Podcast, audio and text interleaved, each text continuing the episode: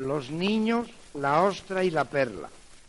Pues señor, el caso fue que estaban una mañana jugando Juanito y Pepe con la arena de la playa, con ella hacían castillos, pozos, grutas y montañas.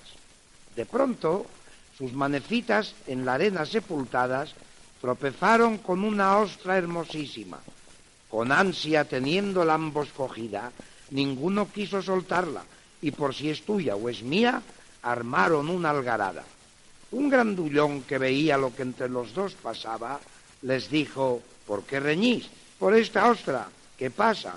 Pues que yo la vi el primero, pero yo logré alcanzarla. La ostra es mía. No, que es mía. Yo lo arreglaré. A ver, dádmela. ¿Tú no renuncias a ella? No, señor. ¿Tú la reclamas? Sí, señor. Pues la disputa yo arreglaré sin tardanza. Abrió la ostra el grandullón y dijo, toma una cáscara tú. Y tú, toma la otra. Y lo de dentro, caramba, son las costas del juicio. Yo he sido el juez de la causa, cobro comiéndome la ostra. Vosotros guardad las cáscaras. Y se fue tan campechano sin añadir más palabras. Así son todos los pleitos. Al que pierde y al que gana, en cuanto paga las costas, le quedan solo las cáscaras. Pero como hay providencia que a los inocentes guarda, en este caso ocurrió una cosa muy extraña.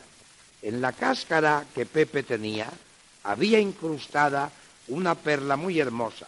Juanito quiere atraparla, pero con muy buen acuerdo, fraternalmente se marchan a un joyero. Juan y Pepe le venden la perla blanca y luego amistosamente se reparten las ganancias.